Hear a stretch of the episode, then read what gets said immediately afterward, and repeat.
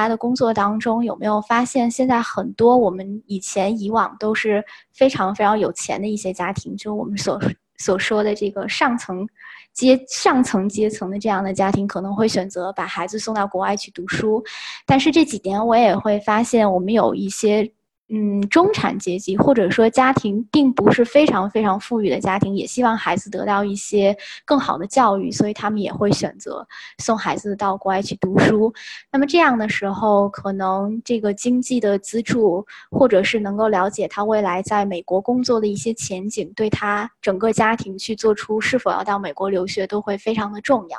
所以呢，我今天的这个研讨会大概是从四个方面来，主要给大家来做一个介绍。绍第一个呢，就是从美国大学的角度，它能够为国际学生提供的资金的资助以及奖学金大概是一个什么样的情况。第二个部分呢，就是可能有一些社会组织和机构可能会给国际学生提供一些奖学金。然后我也希望嗯给大家分享一个资源，就是可以有多元化的一种嗯来源，可以看到。哪些可能的机会？第三个呢，就是家长和学生非常关心的，就是我在美国工作到底是一个什么样的状况，以及我能否在美国进行工作。第四个呢，就是在我实际的工作当中，以及。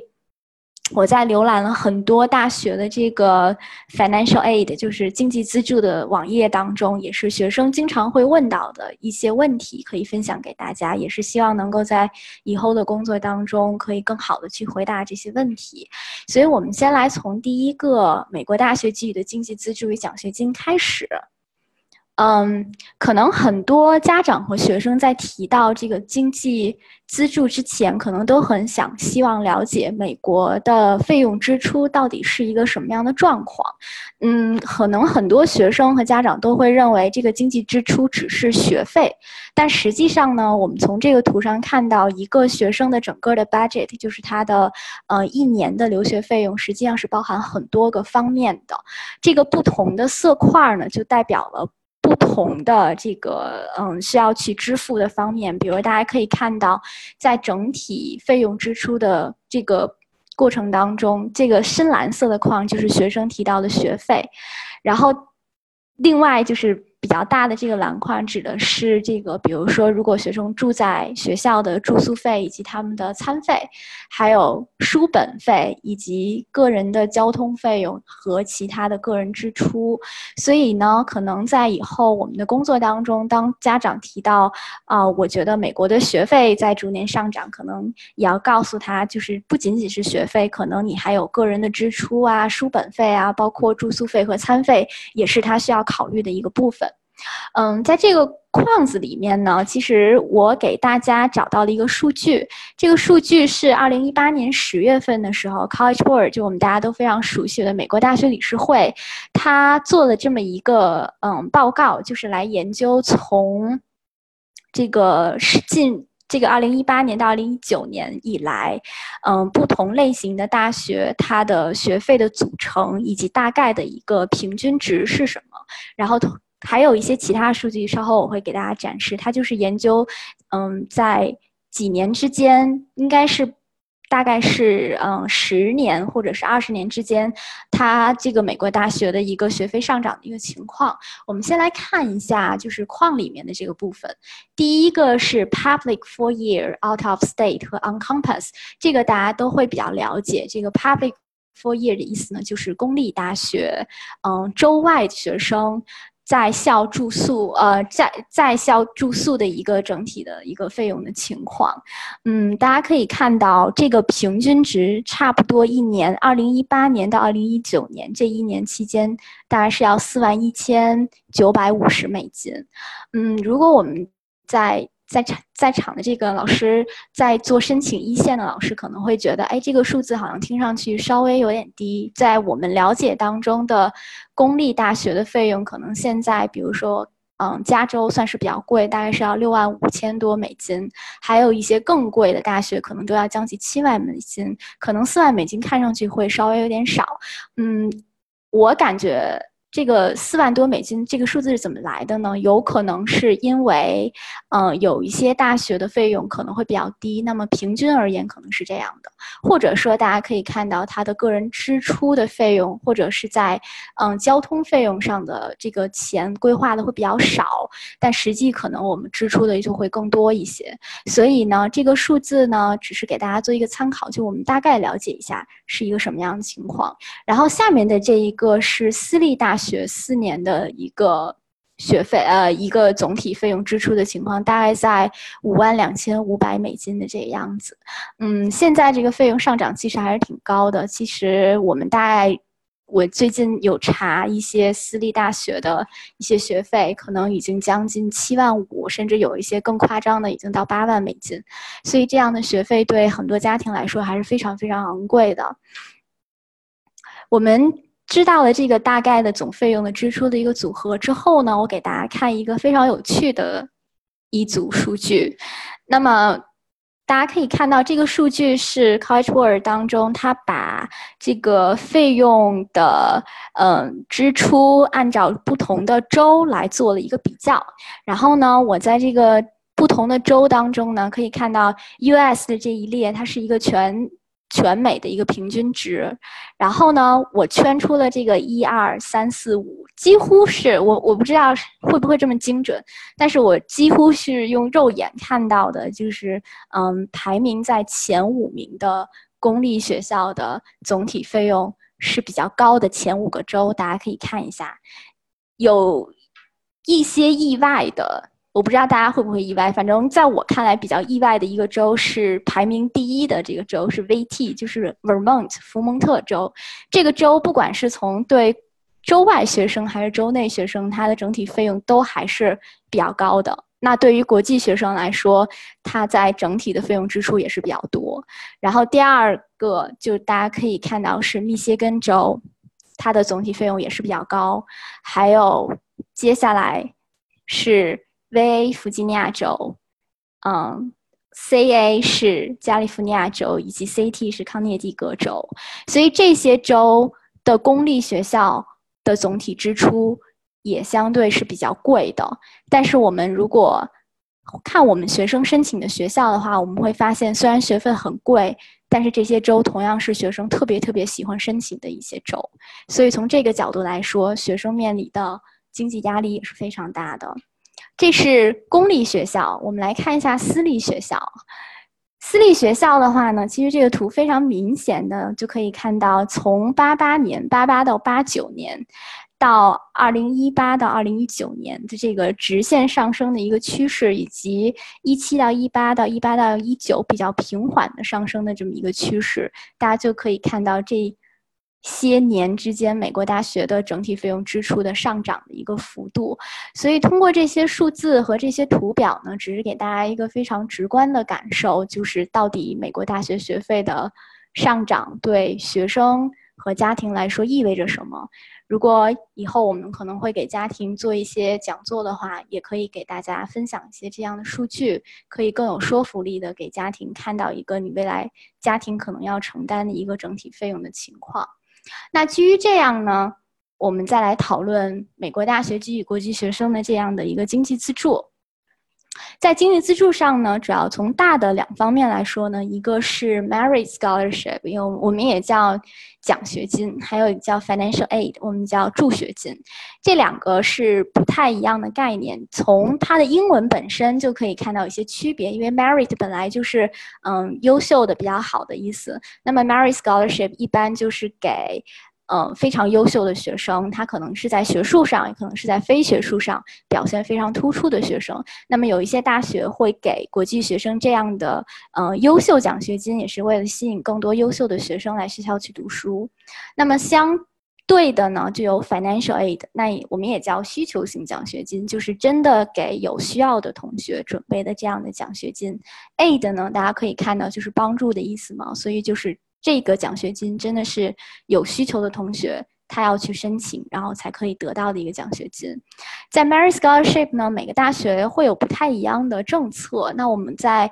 查询学校信息的时候，或者我们了解到的学校信息呢，它大概分为两个大的方面。第一个 Merit Scholarship 就是你不需要额外的进行申请，当你去提交了你的嗯申请表格的时候呢，你就被自动考虑为奖学金的申请者。那么他们通过这个表格的嗯信息啊，包括可能有一些额外的面试啊，来决定你能否得到这个。这个奖学金，还有一些呢，就是需要你进行额外申请的，也就是说，你在你的通用申请表格里需要告诉他我想要去申请，或者是他有一个另外的地方去进行申请。嗯，关于 financial aid 呢，也分为主要的两种，第一种叫 need where，就是说这个概念我们可以稍后再说，大家可以先知道有两种，叫 need where 和 need land，我们。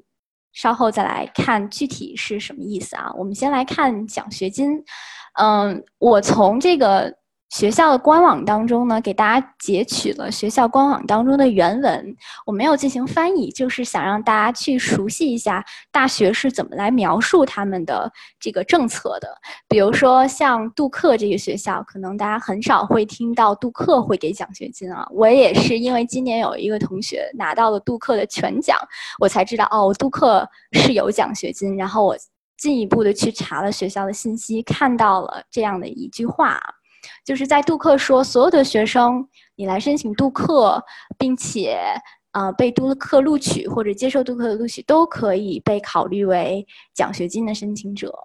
嗯。这个就属于你没有额外的申请，就是你交了杜克的这一份申请之后，那杜克可能会考虑，会给你一些面试的机会，或者是把你放入奖学金的名单当中去考虑，然后他会给你做一个面试，然后最终决定你能否得到这个奖学金。但是你不需要再写额外的申请或者文章。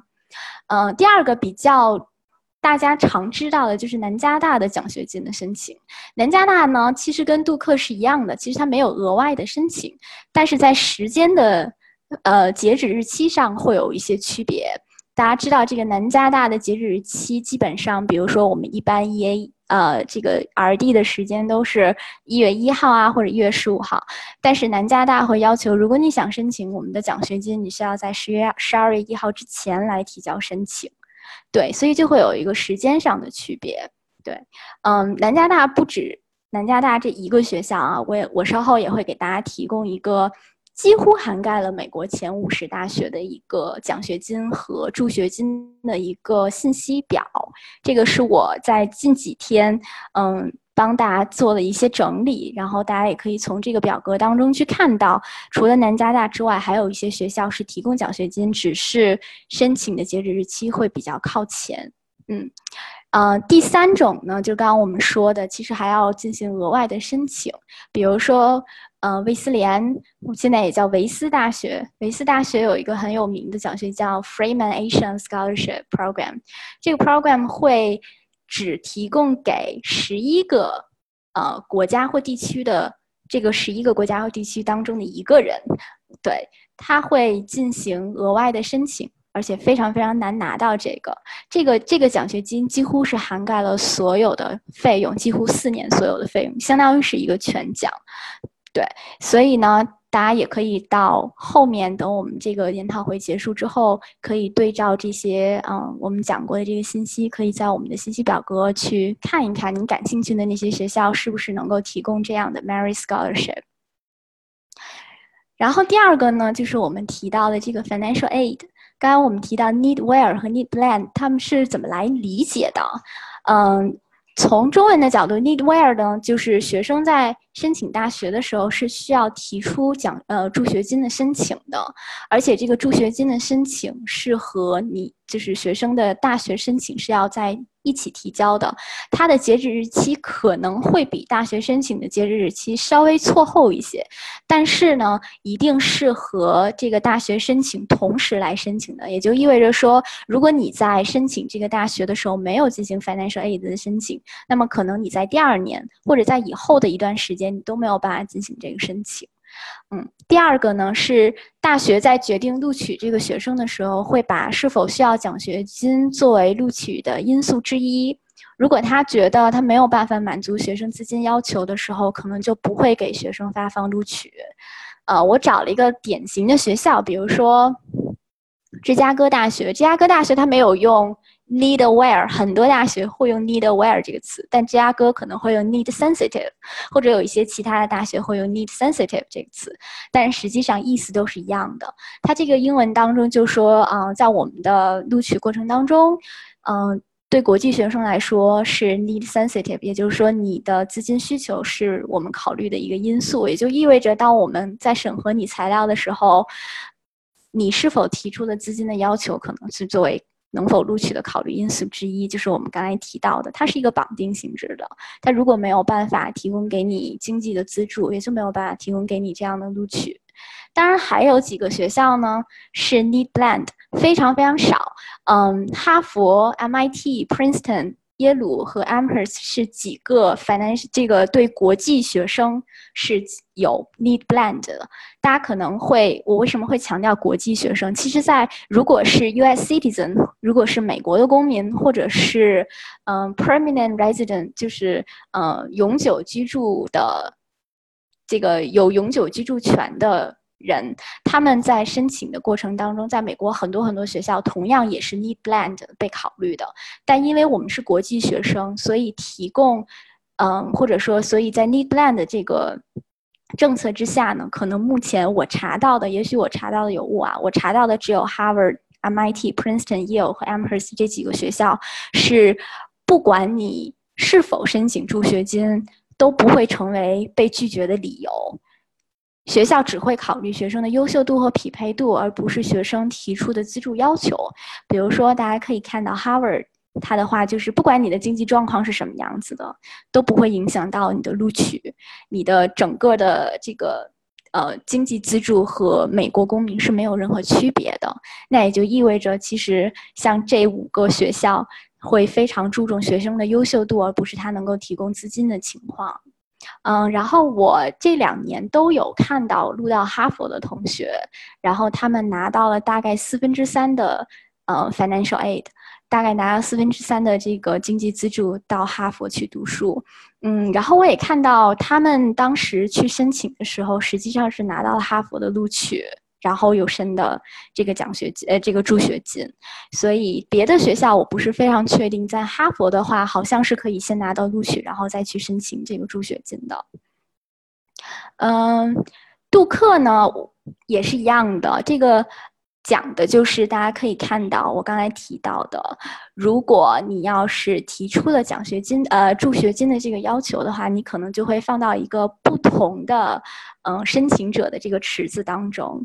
而且如果你在申请的时候，并没有告诉大学你有这个资金资资助的这样的要求或者兴趣的话，你在未来的几年当中，你都没有办法再去提再去提交这样 financial aid 的申请。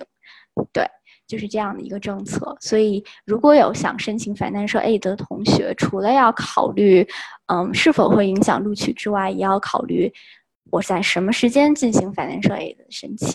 那关于 financial aid 的申请材料，其实还是很简单。虽然表格非常复杂，会涉及到家庭的各个方面的收支啊，包括父母的完税证明啊，包括父母工作收入证明，但是总体而言，材料还是相对比较简单的。嗯，基本上我们在做 financial aid 的时候，我们建议学生实事求是来填写。嗯，如果大学根据他的需求。然后根据他能够家庭支付的费用，会给他一定数目的这个 financial aid，但是我们不建议学生去做假，也不建议学生去为了得到更多的 financial aid 而填写虚假的信息。我们还是要实事求是去填写，大学是要看到实际的需求的。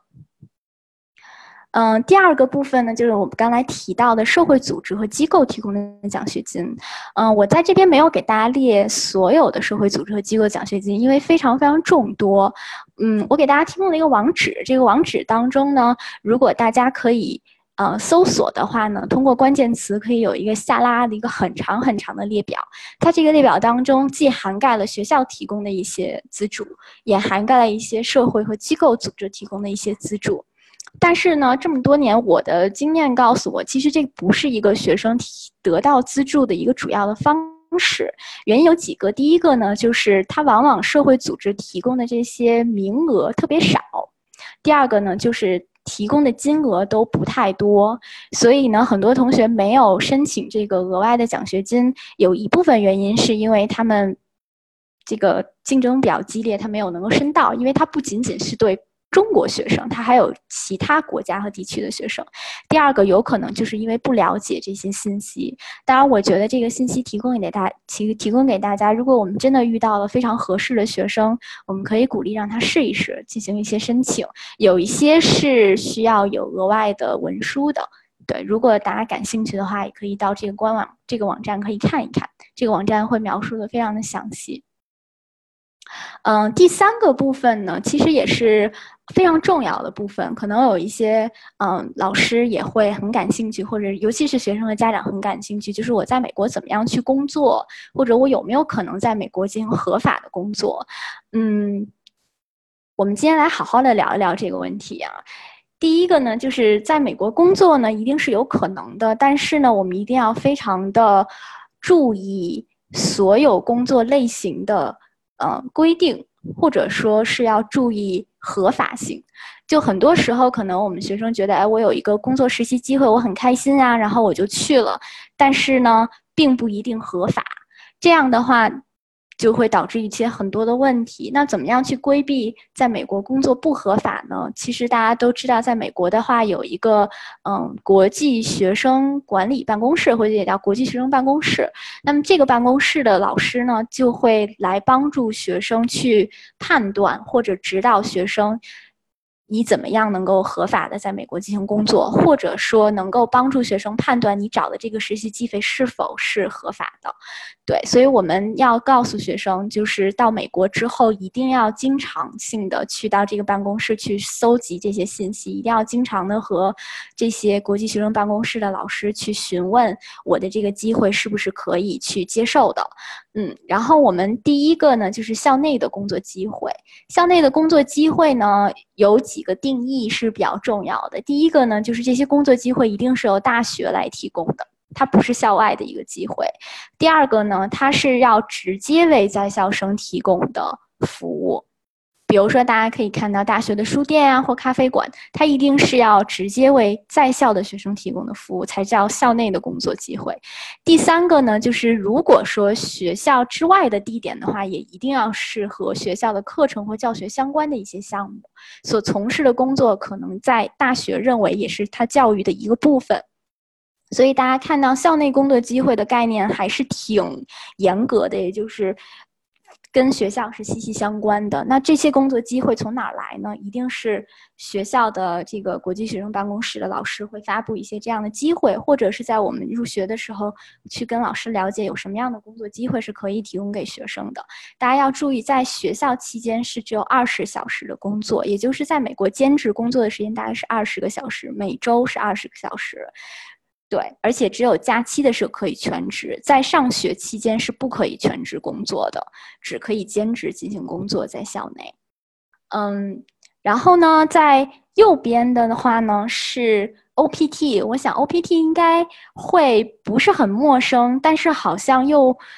不是很容易理解它到底有哪些，嗯，比如说规范呀，或者是它它到到底是怎么来定义的。然后呢，我给大家列的这几点呢，希望能帮大家更好的去了解 OPT 到底是什么。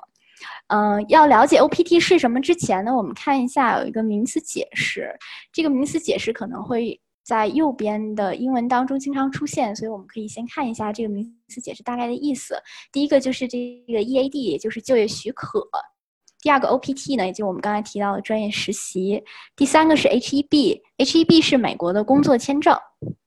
最后一个是 USCIS，就是美国的这个公民和移民服务这样的一个呃一个机构。然后有有这样的一个背景呢，我们来看一下 OPT 的一些信息。第一个呢，就是 OPT 的申请呢，大家要知道不是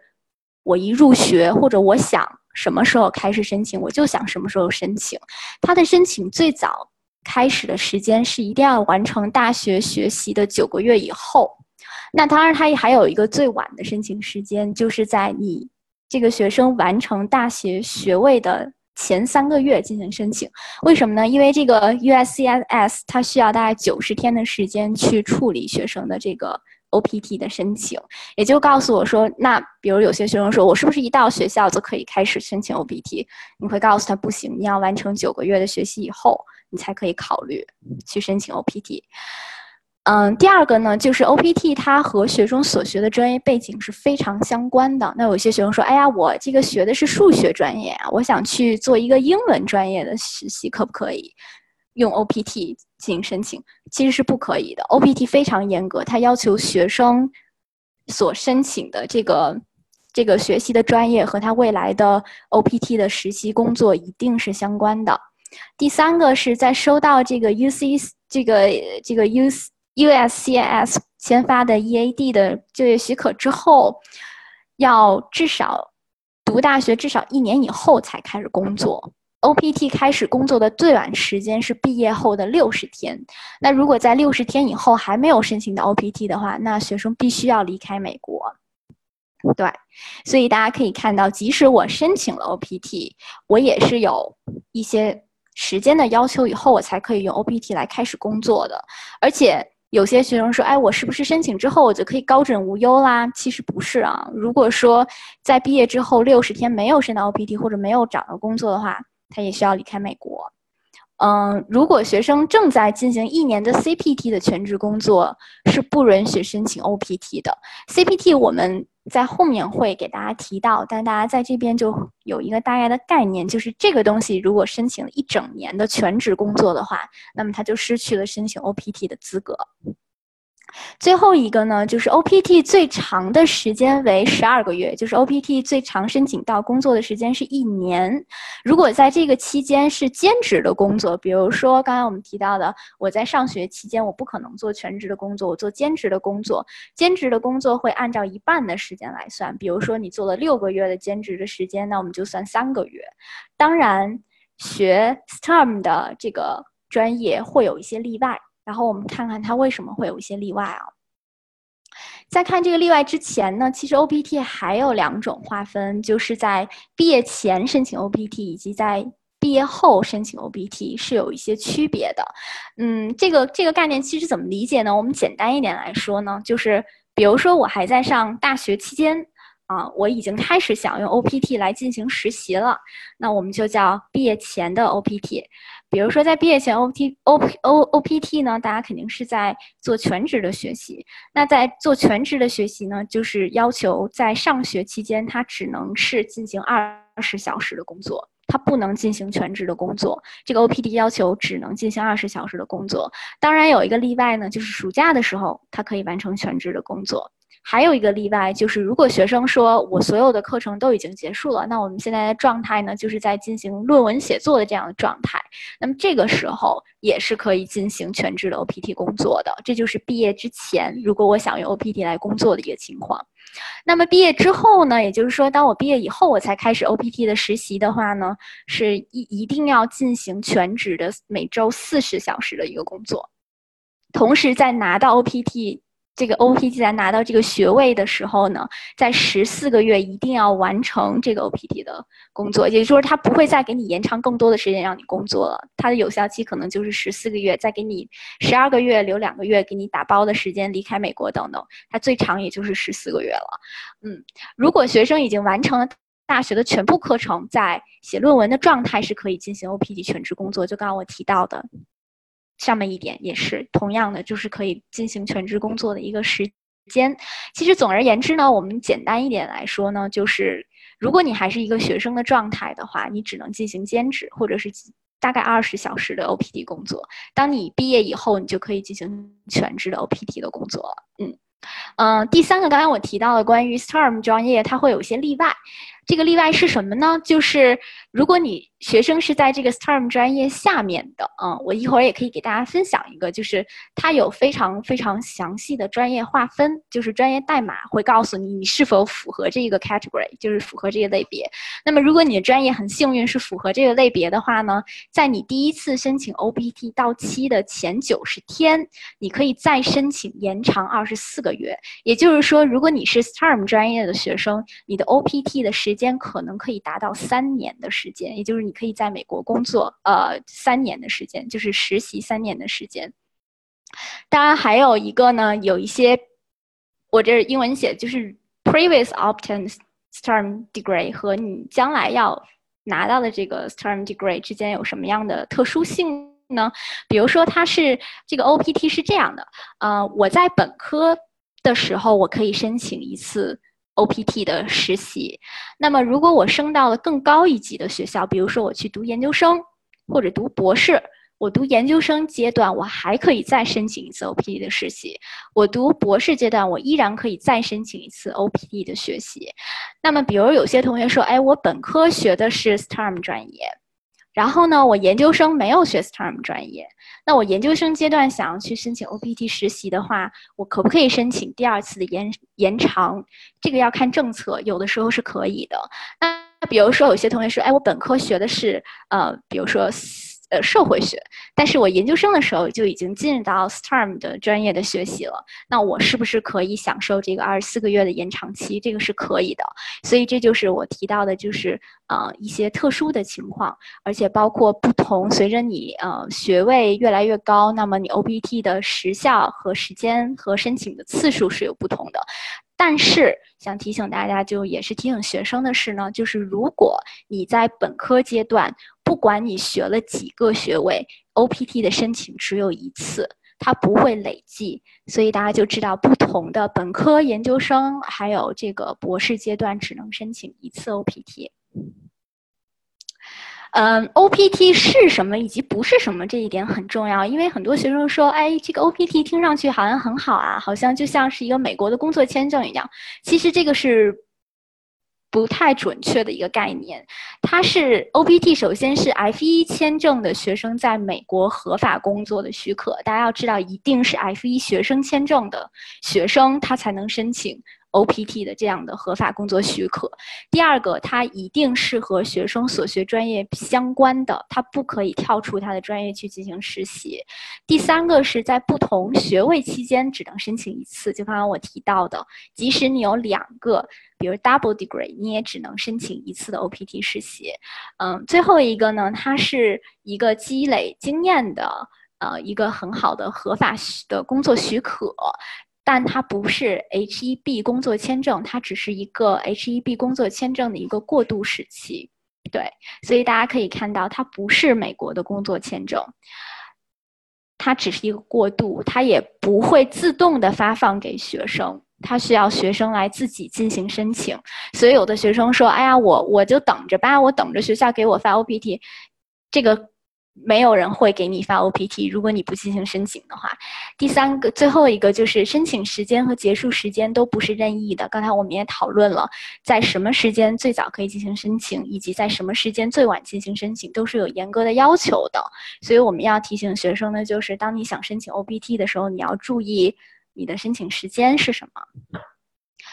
嗯，刚才 OPT 说完了呢，就是一个字母之差，然后我们就到了 CPT。CPT 这个呢是课程实习训练，嗯，这个课程实习训练其实课程本身呢就给我们一个很好的启发，就是它一定是跟我们的课程息息相关的，所以它和 OPT 不太一样的地方有很多，比如说这个 CPT 就是学生课程和学术项目的一个部分，他的学习的学分呢也会记录到他的课程的学分当中。但刚才我们在讲 OPT 的时候，并没有提到学分的部分，对吧？所以也就是说，OPT 的实习不一定会有学分，但是 CPT 的实习会有学分，可以记录到课程当中。第二个呢是 CPT 的申请只能在学位期间来进行申请，也就是它不能在学位。完成以后进行申请，因为它是和课程相关的。如果我们连课程都学完了，那 CPT 就没有意义了，对吗？所以它只能在课程期间来申请。嗯，CPT 呢，其实我们比较了解的就是 Co-op 项目。就 Co-op 项目呢，我们也是很多学生的家长特别喜欢的一些项目。就是在学生学习的期间呢，不仅有嗯学术的课程，同时实习作为他毕业要求的一个部分，需要去做实习以后才可以拿到实习的学分，然后才可以顺利毕业。所以大家都会认为 Co-op 项目是一个很好的帮助学生在课程积累的一个项目。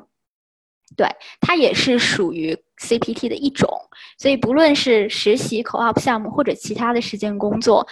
雇主和学校都是有协议的，所以 CPT 大多是学校来许可和认可的。刚才大家可以看到，OPT 不是学校单方面就可以去批准的，而是需要有更高的美国的这个公民以及移民服务的这样的机构去做审批的。对，在申请 CPT 前呢，学生一定要有工作的 offer。并且 offer 也是和所学专业或者正在学习的学位是相关的，嗯，就是如果学生没有拿到 CPT 的 offer 呢，他没有办法去提前申请 CPT，他一定要先有 offer 以后才可以进行 CPT 的申请。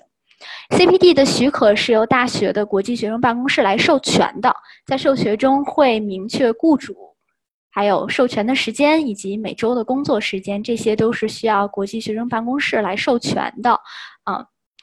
最后一个是刚才我们大家还记得，就是我们提到，如果进行十二个月的 CPT，就没有办法进行 OPT 的申请。十二个月全职哦，这个很重要，不是兼职，是全职。如果是兼职 CPT 或者全职不满十二个月的话，依然是是可以进行 OPT 的申请的。对，所以这就是关于。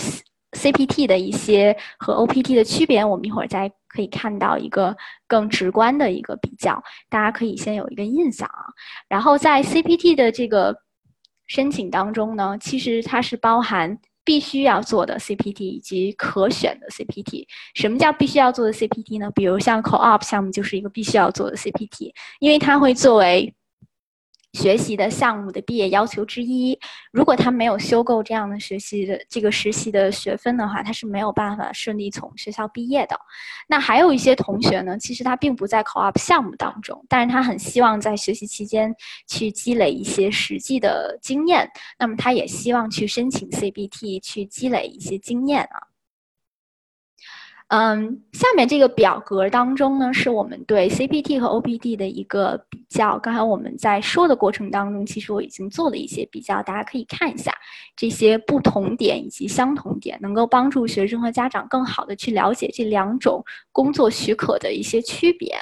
嗯，其实大家可以考虑，就是呃，学生可能在进入大学的时候，他可能会很希望有更多的时间在。美国进行工作或者实习来积累经验，那么可能很多同学都会选择在这个学位即将结束的时候去进行 OPT 的呃这个工作。那么在 OPT 工作之前呢，可能很多同学可以选择兼职的 CPT 的学习和呃 CPT 的工作，所以这个 CPT 和 OPT 就会有一个很好的衔接，能够帮助学生在美国尽可能长的时间留。再来进行实习和经验的积累，当然具体的怎么样去做，以及怎么样去更好的去呃组合这个时间以及精力的话呢，学生一定要和每一所大学的国际学生办公室去和这些老师去商量，去了解这些机会以及了解这些政策。政策有可能是在变化的，比如说大家可能。听说在特朗普上台以后，他可能会希望缩短 STEM 学生的这个 OPT 的时间，有可能他也会取消 OPT 的二十四个这个这个两年二十四个月的延迟。当然，现在他只是提出了这个东西，但没有最后的去落实。嗯，我们也不知道未来的政策会是什么样子的，所以我们只能鼓励学生去和老师了解政策，一定要在美国合法的进行工作。嗯，下面一个部分呢，嗯，这个这个文字好像有点挡住了，但应该也影响不大。我就是想用一些比较直观的图来帮助大家去了解，嗯，这个国际学生在申请 OPT 方面，比如说从专业上有什么样的区别，以及哪些国际学生可能是申请这个 OPT 特别大的一个人群。大家可以从这个。左边的这个图当中可以看到，一个 STEM graduates 就是从 STEM 专业毕业的学生，以及和非 STEM 专业毕业的学生申请 OPT 的数量，已经得到第二次 OPT 延期的数量的一个对比。大家会发现，在 STEM 专业的学生申请 OPT 申请延期的数量是远远多于。FaceTime 学生的，那在这一部分学生当中，可能我们会认为中国学生是一个很大的群体。当然，你在看右边的时候，你会发现印度学生比我们要多，所以印度学生也是一个 OPT 申请的大户，然后我们就是一个仅次于印度学生的一个第二大户。还有就是大家可以看到，韩国、日本以及台湾地区也会是申请 OPT 主要的群体当中非常多的人。然后我这个英文当中呢是这个数据的一些呃原文给大家去。参考的就是大概百分之五十三的国际学生是在 STEM 专业的，大概是这个数字。然后此外呢，可能大家会很想了解，就是嗯，这些国际学生毕业之后选择在美国留下来实习，尤其是用 OPT 来实习，那他们都在哪儿呢？然后我就找到了这样的一个数据啊，就是列出了前十位。呃，美国的大城市，他们所接待的或者所能承载的这个国际学生的 OPT 的实习，大概是在哪些城市啊？我相信大家看了这些城市以后，不会特别吃惊。比如说纽约、洛杉矶、波士顿，还有这个呃旧金山，还有比如说这个 Santa Clara 这个地方，还有华盛顿、西雅图。嗯，芝加哥，包括德州，还有这个宾州，这个 Pennsylvania 这个地方，就大家会觉得，嗯，好像是很多国际学生会比较喜欢的一些地方，对吗？然后我在这个紫色的数据当中给大家列出了一些数据，就是大概百分之八十五的国际学生从。纽约这个地区的学校毕业之后，他们依然会留在纽约继续实习。然后在洛杉矶和波士顿区域呢，大概百分之七十八和七十二，分别百分之七十八和七十二的学生会留下。然后呢，大家可以看到西雅图这个地区其实留下的国际学生特别多，嗯，但是它为什么没有？洛杉矶和波士顿区域的这个排名靠前呢，就是因为这两个地区除了自己的学生留下以外，还有很多其他州的学生有很多的人在涌进，所以呢，它的数据就会比西雅图更多。但西雅图这个地方，学生去读书然后留下来的比例也是非常高的。对，所以大家看到这是一个大型城市，或者是这些城市前十位的这个城市所所所所接受了这么多的国际学生在那边去实习，那就意味着可能在这边的实习机会会比较丰富，或者会比较集中，可以提供给学生的这种就业和实习的机会可能也会比较多。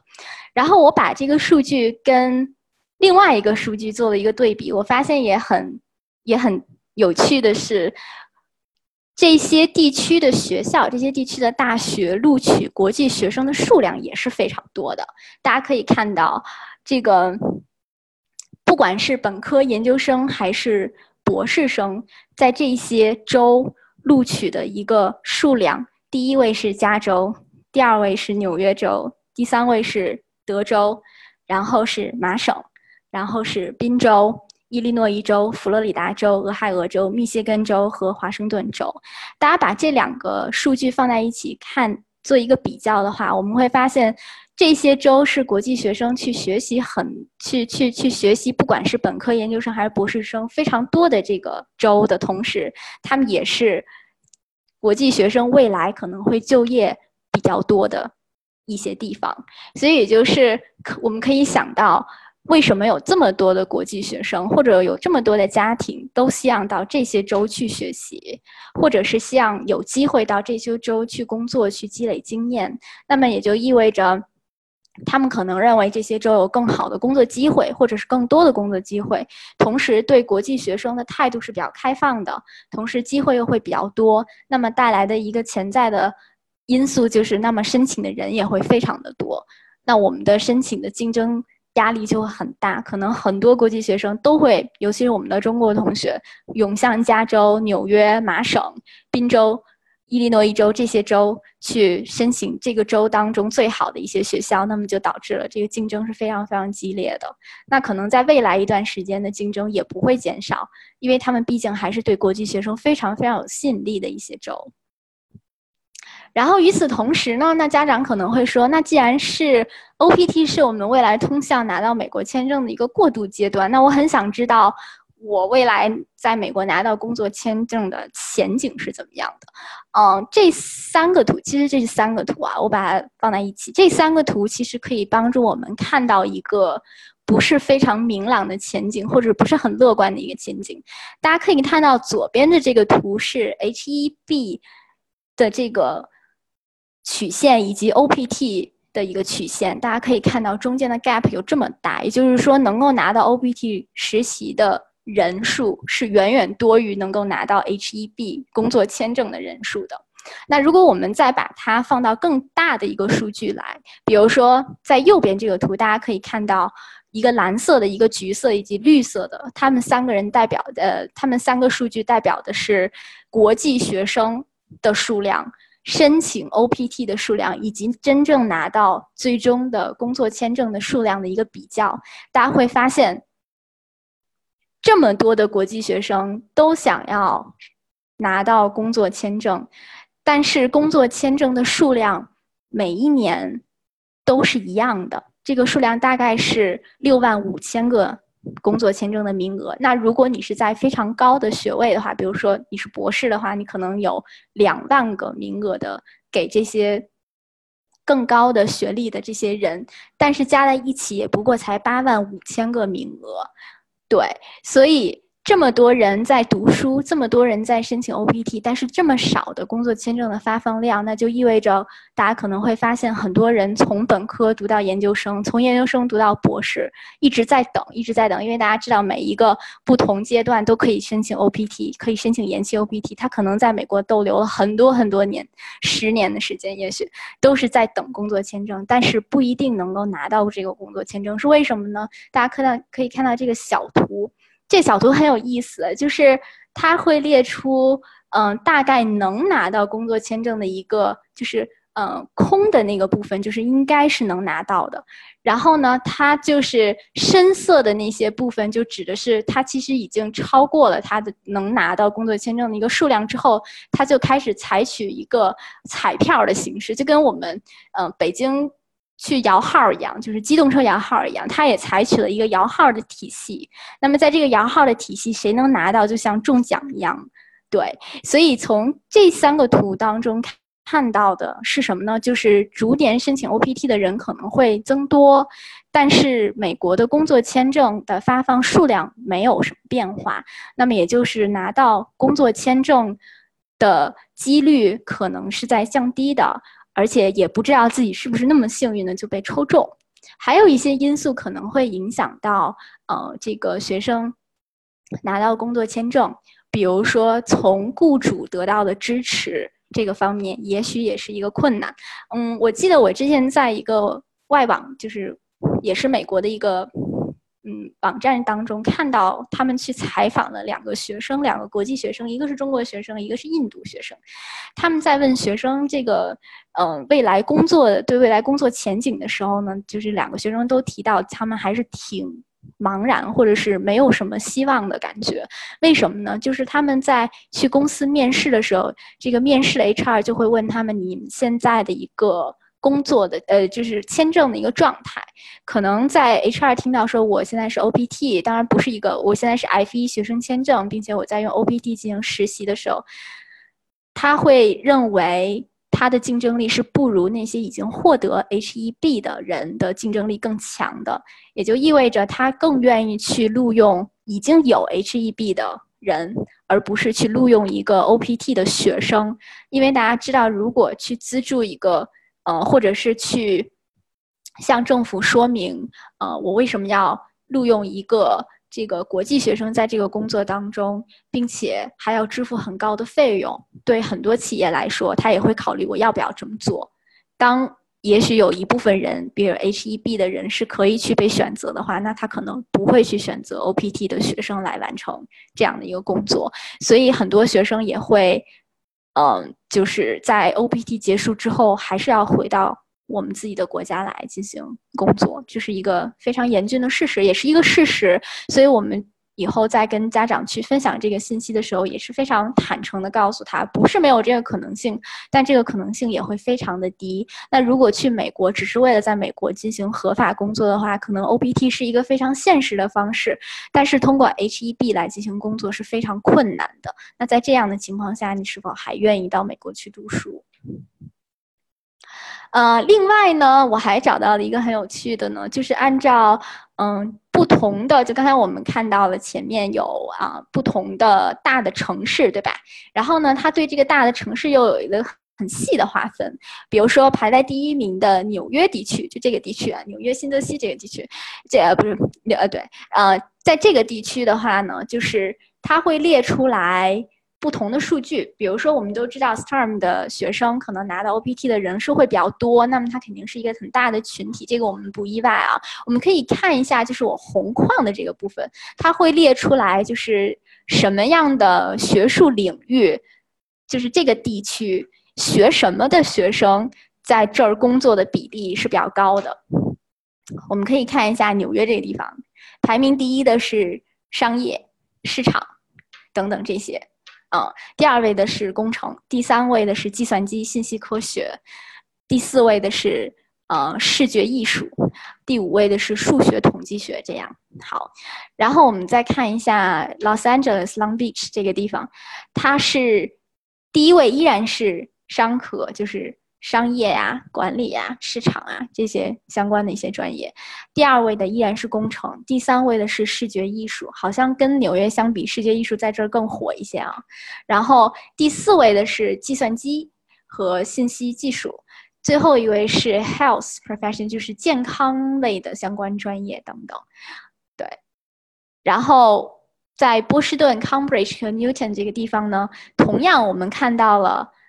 差不多的数字，只是说，嗯，排名先后可能会有一些不一样，包括 San Francisco，我就不给大家去重复。我们会发现这些专业有一个很共同的点，好像学商科、学工程、学计算机、学这个 biology、学这个生命科学的专业的同学，好像这些地方的机会好像是更多一些，好像。嗯，怎么说呢？就是好像这个以前我们都说学生很喜欢学这些专业，还是有一点道理啊。就是为什么那么多人会学商科、会学工程、会学计算机、会学嗯生命科学？可能在美国找这方面的实习或者是这方面的工作机会可能会更多一些。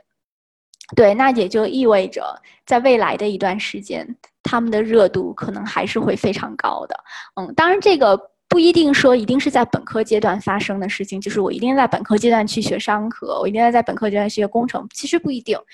也可能是在研究生阶段。因为大家如果看上面的数据，它可能也会对 degree 有一个划分的话，大家看到，其实，在从事工作的这些人群当中，研究生是一个主力。本科和博士并不算是一个太多的主力啊，所以可能在专业划分当中，不管本科学什么专业的同学，如果想在美国去工作实习的话，可能未来都有可能在这些嗯学科当中继续去深造和学习都有可能，但是不代表本科一定要在这方面去学习啊，也就可以告诉我们的学生和家长就是。本科阶段，你可以去很好的探索这些不同方向的课程以及学习。那么到研究生阶段，就去找到自己喜欢的一个方向，然后再去进行深入的学习，并不会说因为这个学习的人都很多，然后我一定要避开，而是说我要真正的了解这个专业到底是什么，以及我未来可能面对的一些机会是什么，真正的去喜爱它，然后在研究生的阶段去学习它。嗯，我想大家可能会对更多的这个地区有。兴趣，所以我在这张图上的呃左下角也给大家一个链接，就是可以看到其他的更多的地区他们所有的一些数据，可能也会让大家觉得哦，在不同地区可能在专业上会有一些差别，有一些地区可能学视觉艺术的同学就会在比较高的一个比例，那可能未来他依然想从事这个视觉艺术相关专业的实习的话，可能就要到这些地方去看一看，对。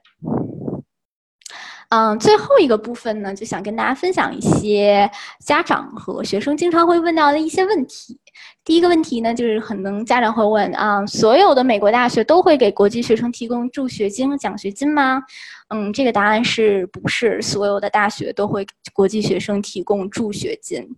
也不是所有的大学都会给学生提供奖学金，具体是哪些大学会提供和不会提供呢？在大学的官网当中都会给国际学生做一个非常明确的解释。然后我也是帮大家整理的一些材料可以分享给大家，大家也可以看到哪些学校是不提供给国际学生助学金的，即使是有可能会影响到录取的这样的 need aware 的助学金，可能都没有。对。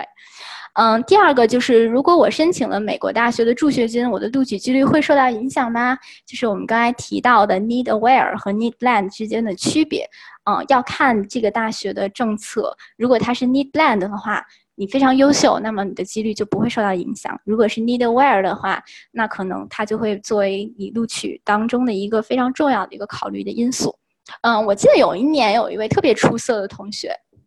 他是从东北，呃。就是他来自东北的一个学校，然后他的标化成绩非常高，然后课外活动非常优秀，各方面都很出色。但是他唯一的就是他申了所有学校的助学金，嗯，那么最后他拿到的 offer 非常的少，就是因为助学金对他来说非常重要。他最后去的是维斯大学，给了他助学金，所以他最后录取到这个学校。所以我们也能看到，在实际工作当中，嗯，这个因素。还真的是会影响到学生的申请。如果他说他是 need aware 的话，真的会影响。当然，有些学校也会说，我们也会很乐意给少部分特别优秀的国际学生一些。经济资助和助学金，但是呢，我们也很难去判断到底有多优秀可以得到这个助学金。所以，如果家里不是因为经济条件，嗯，有限制去申请大学的时候，就是我们还是不太建议他申请这种 need aware 的助学金的，可能会影响到他的录取。嗯，第四个就是我如果父母的工资收入很高，那我还有资格去申请助学金吗？这是一个很很多人问的问题，就是你家里都这么有钱了，你还要争夺这个这个助学金的席位吗？他美国大学它其实是有一些不太一样的观点，就是说，嗯，家庭的收入是收入，那么他希望在教育上投入的呃资金又是另外一回事情，所以呢，他会。想知道，如果你申请 financial aid 的话，你想你的整个家庭的收入以及你想在这个教育上的投入大概是多少？那么他可能根据你的这个投入以及你的一些情况，去看看能不能满足你这个助学金的需求。所以，并不是说父母的工资收入很高，他就一定没有机会去申请助学金，因为工作收入很高，他还有一些其他的因素，比如说要赡养父母啊，或者是要呃照顾生病的人呀，他可能都是需要。用钱的，如果他真的是需要这个用钱的地方很多，并且支付学费也是有困难的话，他依然是可以申请助学金。他不会因为工资收入证明的呃这个工资看上去很高，然后就直接说哦，我觉得你没有资格。他不是这样的，嗯，它是一个综合去考虑的一个因素。第五个就是奖学金的评定标准是什么？对我有哪些考核？嗯，每个学校对奖学金的评定标准大概都不是特别相同，但是又比较相似。就是比如说，嗯，学生基本上是有一个完美的在校成绩。还有一个非常理想的标化成绩，他会有一些学校会很明确的给到学生一个标化成绩的一个区间，嗯，还有就是非常优秀的一些课外活动或者个人素质，就是学校觉得我真的很喜欢你，然后他就会。以他的这种标准来划定义一部分奖学金的一些争夺者，或者是奖学金的一个 finalist，就是这样的。然后他会有一些学校会给学生进行下一轮的面试，他可能会通过面试来进一步的去评估你是否能够得到这个这么优秀的奖学金。嗯，有一些学校可能不会，他可能在你发放录取你的时候，他就会告诉你啊，我觉得你很优秀，然后我会给你多少钱。对，这个都是因学校而定的，并没有一个公式或者是一个标准，一定会怎么样？对，嗯，第六个的话是，如果我在申请大学的时候没有申请助学金，我上了大学以后还可以进行申请吗？就刚刚我们提到的，如果在最开始的时候学生没有提出助学金的需求的话，在后面几年是不能申请的。有，我当然不排除有非常非常例外的。学校可能是允许的，但是他一定会对学生有非常多其他的要求。嗯，在我查的这些学校里面，我还没有看到，嗯，有这些例外。我看到的大多数百分之九十九都是说要在申请的时候去，呃，完成助学金的申请。对，然后第七个是，如果我没有申请助学金，我可以打工补贴学费吗？就刚刚我们提到的，可以向呃国际学生办公室去了解有没有一些你可以在校内打工的机会。当然，这个校内打工的这个收入是非常少的，它不会真的能够贴补学费，它可能只是一些零花钱。对，所以就是不要寄希望于通过校内打工来真的贴补到自己的学费和生活费，它只是一个零用钱，可能满足一些嗯小小的一些。支出对，第八个是在大学中我如何获得关于实习的机会的信息，还有是否能了解我的实习是否合法。刚刚我们提到的，一定要跟 International Student，呃，这个 Office，就是他们有一个国际学生办公室，他们会来给国际学生回答各种各样的问题，包括。我会给国际学生做一些职业的培训，还有就是帮助国际学生来修改简历，还有就是面试技巧啊，还有这些工作机会，他们都可以帮助到国际学生。所以呢，我们一定要让学生有一个概念，就是到了学校之后，怎么样更好的去利用学校的资源，是非常非常重要的，对他们将来呃的工作以及将来的学习都很重要。所以一定要告诉他们有什么样的资源，以及怎么样去利用它。对，然后这个是我想到的一些问题，嗯，然后我们最后的话呢，就是如果大家有什么样的问题的话，我们可以一起来讨论，嗯，可能在这个经济资助上，我也不算是一个 专家，也是在这个过程当中一起跟大家去学习、去整理这些材料，然后分享给大家。如果大家在整个过程当中，嗯，发现有什么样的错误，也欢迎大家可以指正，然后可以一起来交流这个问题。好的，谢谢周老师的分享。国际学生申请这个经济资助的情况呢，确实比较少。能作为很多学校导师在自己的学校都遇见的比较少，因为确实就像我们一开始所说的，他已经进入到了这个国际学校或者是国际部，一定程度上呢。嗯，经济实力这块儿，家长已经提前考虑到了。但为什么我们今天要来进行这个话题？确实就是它是属于比较特殊的这种情况。我们每年还是会有一些学生会呃有这种情况遇见啊，包括我自己以前也遇到过这种啊呃学生。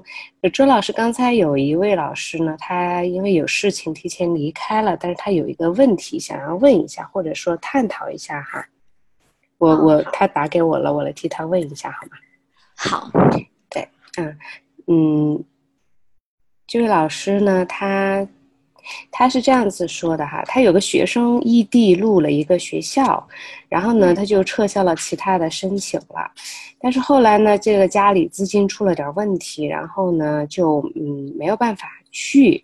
呃，就入学，所以他跟学校沟通过了。沟通了以后呢，就是学校同意可以 gap 一年哈，就是，呃，就是明年再直接就是可以入学，但是呢就不能给减免学费了。就是像这种情况的下，有什么样子的建议呢？或者有没有遇到过这种情况呢？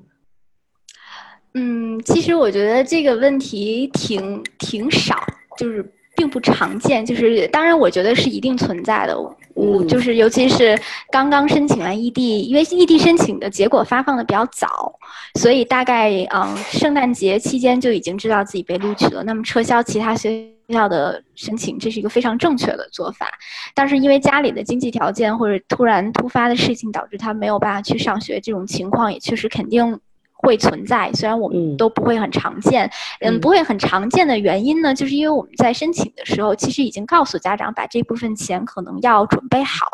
至少要准备好一年的费用，大概是七十万人民币。十万美金这样，所以我想可能很多家长都会有这样的准备。当然，他这种情况有比较突，就是突发性的，可能有这样的情况出现的话呢，我觉得比较好的方式，就刚才他去进行的就是跟学校去沟通这个事情，然后问问学校有什么样的资助。嗯，我记得有一个学校，当然可能不是他申请的这个学校，我记记得有一个学校，它是没有办法给国际学生提供，嗯。助学金，但是他好像是有给国际学生提供的一个减免州外学生的学费，就是大家知道，就是州内和州外学生的费用是不一样的嘛。那么他可能减免了一点点费用，就是呃费用差，他他有给学生做减免。那如果说学校的政策非常严格，他没有办法给学生任何的经济资助的话，那么我觉得这确实是一个很重要的问题，或者是家庭就确实需需要考虑，我还要继续。去这个学校进行，就继续去这个学校读书吗？或者说，我还要考虑我能不能通过贷款的方式来进行去周转这个资金，或者是我能不能先把第一年的学费去嗯考虑能不能先交第一年的学费，因为还有一年的时间，看看学生在那边有没有可能嗯进行一些。嗯，奖学金有的时候可能学校会有一些校内学生的奖学金，他可以去有，或者是他可以通过学校办公室去了解有没有一些外部的资资助或者资金可以提供给他。当然，至少我觉得其实没有一个很好的答案给他，因为学校这边如果不做支持的话，我们从国内来说其实是挺难得到一些支持的，所以还是要跟学校去。沟通有没有什么样的资源是他可以获得的？如果实在是不行，那就可能要考虑我还能不能到美国去上学，还是不是一个很现实的一个选择？嗯，就是我要不要做这一年的 gap year？我要不要做 gap？或者是我还是考虑别的国家？对，嗯，是我其实这种情况确实是非常特殊，但是呢，因为这个就是嗯呃。我们呃，对于就是中国的每一个家庭留学家庭来讲，就是这么大一笔支出，然后呢，嗯，如果是提前能做好万全的准备，自然是最好。但是这种任何啊，就是突发情况，我们其实也有的时候是无法预料的。所以，我们如果能够提前去了解到。就是我们今天话题当中分享的这些啊非常干货的点啊，我们也可以去帮助学生能够提前有一个规划的意识。就是如果我的家庭遇到了一些突发的经济状况，那么还有一些什么样子的措施能够去帮助我去支付这种大学的教育的费用？那这就我自己的经验也是，以往的我们的学生和家庭在这方面其实考虑的是比较少，甚至是基本上是不了解。所以呢，一旦家庭的经呃，这在在规划教育费用的时候，基本上就是纯粹的，就是看家庭能否完全的支付得起这。四年的费用，而呃，基本上没有去想说有没有其他的一些教育费用的来源，可以帮助帮助我减轻一些家庭的负担，或者是说在遇到一些突发情况的时候，能够去有一些呃这个其他的资助，就像刚才周老师也提到的这种贷款的这种形式哈。那虽然是对于国际学生来讲是比较少，但其实我们能够去做一些了解的话，有的时候也不是说。如果家庭的经济状况出了问题，好像这扇门就为我关上了一样。所以呢，这也是，嗯，今天我们来分享这个话题的一个重要的原因啊，就是，嗯，来，特别是因为在前面我们也提到，现在汇率的这个变化也是变幻莫测的啊，再加上这个两国的关系等等的一些情况，我们了解的越多，越能啊更早的去做好这个万全的一个准备。那，嗯。特别谢谢周老师的分享啊！我看看是不是刚才还有，呃，这个有哪位老师在提问题哈？啊，有，还有一位老师提问题，说问呃哪些途径可以找校外实习或者是工作？呃，以及是不是偏文科的专业很难有机会找到实习或者是兼职？嗯，对，这是两个老师分别提的问题。对，我觉得第一个问题，刚刚我提到的，有一些嗯实习的，呃这些信息是可以通过国际学生办公室的老师来获得的。并且呢，我们会发现很多学生是通过校友的渠道来获得的。也就是说，大家知道，在美国有很大的校友网络。那么，比如像 LinkedIn 这些网络，呃，都是可以给学生一些实习的机会，或者是他可以通过很多的社交网站，或者是学生自己的圈子，可以通过这种嗯师师兄或者是学姐来帮带的这种方式，他可能就会有很多的机会。所以我们也就是鼓励学生，除了在大学去学习以外，一定要去建立自己的社交网络，以及去和他的教授保持很好的关系。有的时候，像文理学院有些教授也会考虑啊，我的学生可能适合什么样的机会，然后也会来帮他做一些介绍。同时，跟学校的老师一定要。很很紧密的沟通，他会实实时的发布一些信息，这样包括还有一些求职的网站，可能在美国有一些求职的网站这一块呢，我不是了解的特别多，当然我觉得我们也可以去一起看一下有哪些比较好的求职的网站，嗯，可以去了解到他们一些工作的机会。同时，我觉得除了在美国的工作以外呢，我其实特别想建议学生一定要考虑一些国内的实习机会，就像我们刚才说的。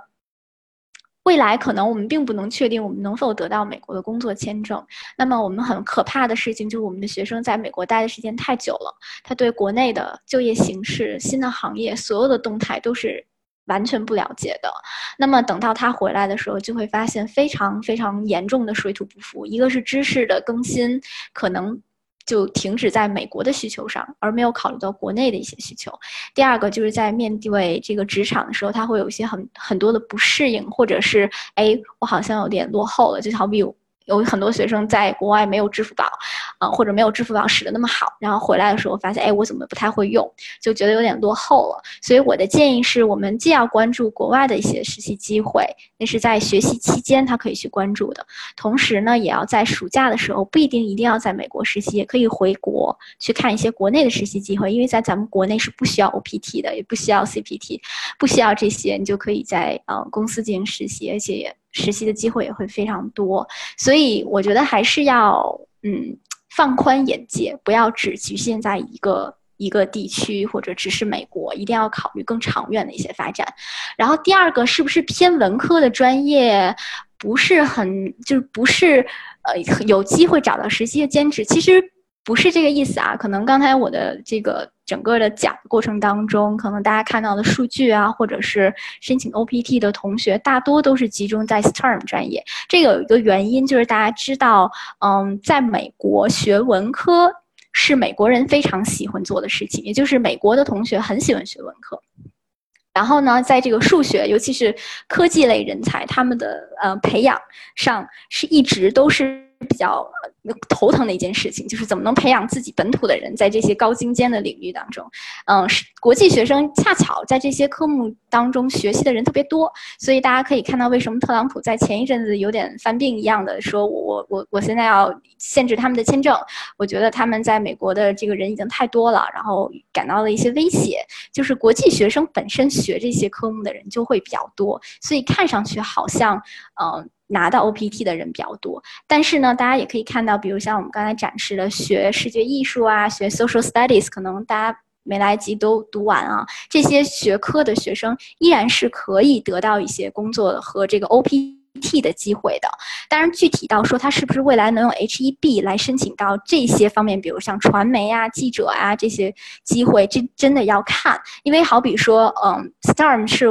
国际学生的优势就包括计算机，啊，很多的国际学生。那么在文科这一块儿，可能是美国本土人的优势，就是他们很擅长，比如说做传媒啊，或者这些文科一类的。这种专业或者是工作，那么他们可能在工作上给国际学生留的工作机会可能会受到一些影响，但是我觉得这也并不是很绝对，因为像学文科的同学，并不代表说啊，我将来一定要从事跟文科相关的工作。当然，OPT 是必须跟工作相关的。那到真正的职业，如果能拿到 H-1B，真正开始实习的时候，他可能就不一定一定要相关。所以到那个时候，有一些有一部分学文科的同学，在本科阶段学文科的同学，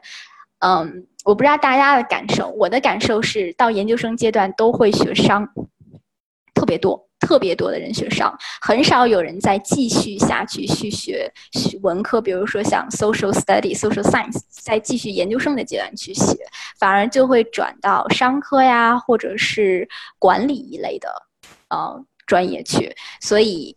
也就是为什么除了 STEM 以外，商科管理也是一个很大的一个群体。这还是跟。我们国际学生选择专业有关系，当然也会跟美国本土能够给国际学生提供的工作机会有关系。我觉得都有因素，但是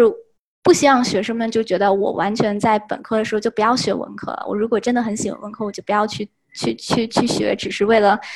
得到一个实习，然后去学这个不太擅长或不太喜欢的专业。就是我觉得还是要以兴趣和他未来的职业规划相关。对他也许学文科，但不代表他的未来职业规划一定是和文科相关的。所以我们还是要跟学生一起来探索他到底想要从事的是什么样的职业。然后在研究生阶段，我们要帮助他去做更多一些的专业探索，因为研究生阶段专业方向真的很多，划分也很细，会比本科要细致的多。所以，对，这是我的感受，就是不是学文科的人就。没有机会，而是大家的选择以及嗯方向是不同的。对，好的，好的，谢谢周老师的详细解答哈。呃，其实就是周老师分享的一些数据呢，是一些比较突出的一些数据，可以帮助我们在辅导学生和家庭的时候呢，有一些比较这个直观的感受，了解哪些。呃，看到这些数据呢，能够了解到一些比较集中的这个就是大环境的一些表现，然后去方便自己去做自己的一些。呃，学术兴趣还有这个职业兴趣方面，还有发展的规划。但是呢，如果想要去结合学生自己的专业兴趣还有职业方向，可能还需要去了解那个方向的一些具体的数据，能够去呃做更个个性化的一些规划哈。所以这个呃这些数据的。一个展示呢，也同时也是给大家提供了一个去知道从哪些途径可以去了解到这些数据的一个呃方法。所以之后我们的老师可以用呃周老师提供的这些呃数据查询的一些方法呢，然后去了解呃查询能够帮助到你的学生的这种数据和信息。那好，今天我们的这个分享就呃到此为止了。谢谢大家的参与，谢谢周老师非常慷慨的这种分享哈。那下一次的话，我们的这个网络研讨会在九月份还会继续。呃，下一次的主题呢，我们也会去谈到就是关于职业探索啊、职业兴趣探索和职业发展方面的一些话题啊。那我们下次再见，谢谢周老师，谢谢大家，晚安。